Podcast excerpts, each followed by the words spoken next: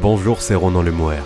Avec Raconte-moi Rennes, je vous propose de découvrir quelques grands moments de l'histoire de notre ville. Le 26 avril 1857, Rennes fêtait l'arrivée du chemin de fer? Une révolution à l'époque qui permettait de relier la capitale en 10 heures minimum tout de même. Avec le train vient une gare qui changera au fil du développement urbain. Et si l'on n'en a pas forcément conscience, son emplacement a profondément influencé la morphologie de notre ville. Gare de Rennes, de la vapeur à la grande vitesse. Imaginez si la gare se trouvait aux Prairies Saint-Martin, sur l'avenue Aristide Briand, ou encore près du Vélodrome. Bien malin qui pourrait dire alors à quoi ressemblerait Rennes. En 1849, ces options étaient en lice pour accueillir le nouveau bâtiment, car si l'idée de construire une gare à Rennes fut lancée en 1846, huit ans s'écoulèrent avant le choix final de son implantation. Huit ans d'hésitation, d'argumentation et de vifs débats. À cette époque, on ne mesure pas encore les conséquences sur le développement de la ville de l'arrivée du chemin de fer. Remarque Jean-Yves Veillard, ancien conservateur du musée de Bretagne, dans une interview de 1992. Pour les élus, mais aussi pour bon nombre d'habitants, la gare ne peut être qu'au nord de la Vilaine, dans le quartier du Vélodrome donc, ou encore près de République. Les ingénieurs des ponts et chaussées la préfèrent eux, au sud du fleuve, en pleine campagne. Une idée qui hérisse. Une gare à la campagne Pourquoi faire? En 1855, le ministre de l'Agriculture, du Commerce et des Travaux publics tranche en faveur du choix des ingénieurs. Ce sera au sud de la Vilaine, à plus d'un kilomètre du centre, bien loin des quartiers peuplés. La pétition de quelques habitants souhaitant une gare plus proche de chez eux n'y changera rien. L'emplacement choisi est celui des poudrières de Lorette, magasin de poudre de l'armée qui seront déménagés à la Courouse. La gare va devenir le moteur du développement de la ville. Au fil des ans, Rennes va s'étendre vers le sud.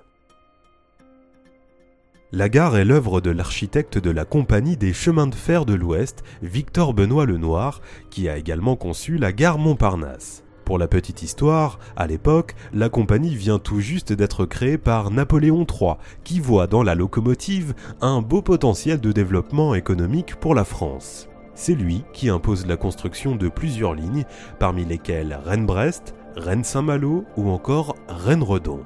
L'architecte Victor Benoît Lenoir réalise pour Rennes un édifice néoclassique plutôt modeste. L'ensemble se présente en U avec un corps principal flanqué de deux ailes enserrant une cour fermée par une grille. D'imposantes marquises abriteront bientôt les calèches qui viennent déposer ou charger les voyageurs. Une horloge domine le fronton du bâtiment central. À l'intérieur, un buffet est aménagé pour que les voyageurs puissent se restaurer.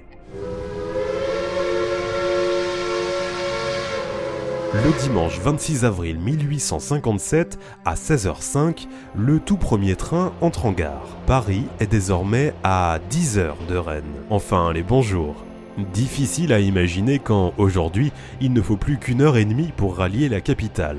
Mais, en ce printemps 1857, c'est une petite révolution. Pour l'occasion, trois jours de festivités sont programmés. Les voies et les locomotives sont bénies, un banquet est donné, ainsi qu'un bal la ville s'illumine de lampions, on organise même un grand défilé et un feu d'artifice est tiré au tabord. L'événement est de taille. Timide au début, l'urbanisation du quartier de la gare va aller grandissant. D'autres bâtiments sortent peu à peu de terre. Un hôtel de la gare, bien seul au début, est érigé à l'angle de la place et de l'avenue du même nom. Plus tard, les lignes 1 et 2 du tramway urbain assurent une liaison avec le nord de la ville jusqu'au faubourg de Fougères et au cimetière du Nord. Les ateliers de la Compagnie de l'Ouest sont construits 8 ans après l'ouverture de la gare au sud de la voie ferrée. L'accroissement du réseau, l'augmentation du nombre des lignes et la nécessité pour la compagnie d'assurer la maintenance et l'entretien de ces machines vont vite conduire à un projet d'extension. Les constructions sont achevées à la fin des années 1880 et comportent 18 bâtiments. Les ateliers de chemin de fer comprennent des forges, des halles de montage, des ateliers de carrosserie, de tapisserie, de peinture. Ils occupent alors une place essentielle dans la vie économique de la ville. Au début du XXe siècle, c'est le principal pôle ouvrier de la ville, employant, selon les périodes, entre 1200 et 1400 personnes. Entre les ouvriers et le reste des employés des chemins de fer, le secteur fait vivre un Rennais sur 15. Les ateliers des chemins de fer vont connaître plusieurs phases de réorganisation à partir des années 1930, le travail étant redistribué sur l'ensemble du territoire. Tous les ateliers vont alors tendre vers une hyper spécialisation. À Rennes, on ne va plus réparer les locomotives, mais travailler dans la révision de certains véhicules, comme les autorails et les drésines, ou encore dans la fabrication d'un modèle particulier de wagon. Aujourd'hui encore, les ateliers qui ont déménagé à Saint-Jacques-de-la-Lande conservent une spécialisation, la maintenance des systèmes de freinage. Mais revenons-en à notre gare. Dans les années 1980, elle est devenue totalement inadaptée à sa fréquentation, et les choses ne risquent pas d'aller en s'arrangeant avec le premier projet de train à grande vitesse. Consciente du problème, la SNCF traîne d'ailleurs depuis 15 ans dans ses cartons un nouveau projet d'aménagement. Il est lancé en 1985 associant à la réflexion les élus de l'époque, les services techniques municipaux, la SNCF, la région, le département et la chambre de commerce. Le programme retenu comprend trois points principaux.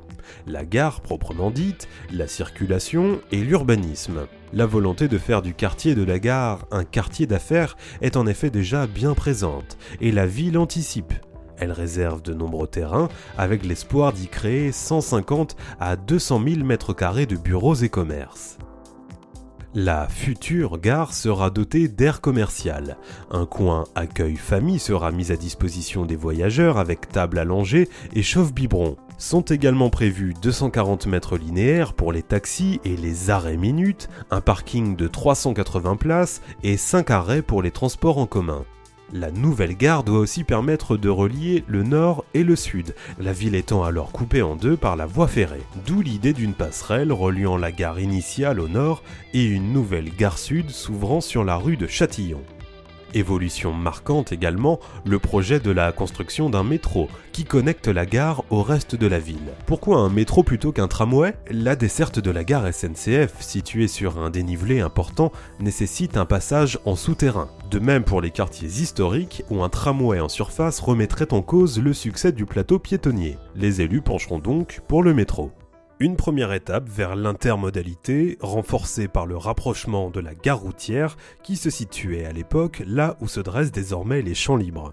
Sur 46 dossiers reçus, 6 équipes, dont 4 rennaises, seront retenues pour travailler sur le projet définitif. La nouvelle gare qui sera achevée en 1992 est l'œuvre collective de trois agences rennaises, Archipol, BNR et Aria. Pour la construire, le dernier vestige de la Seconde Guerre mondiale présent en ville est sacrifié, un blocos de 1941. Dans le projet initial, ce blocos devait être utilisé pour permettre une liaison piétonne entre le sud et le boulevard Magenta.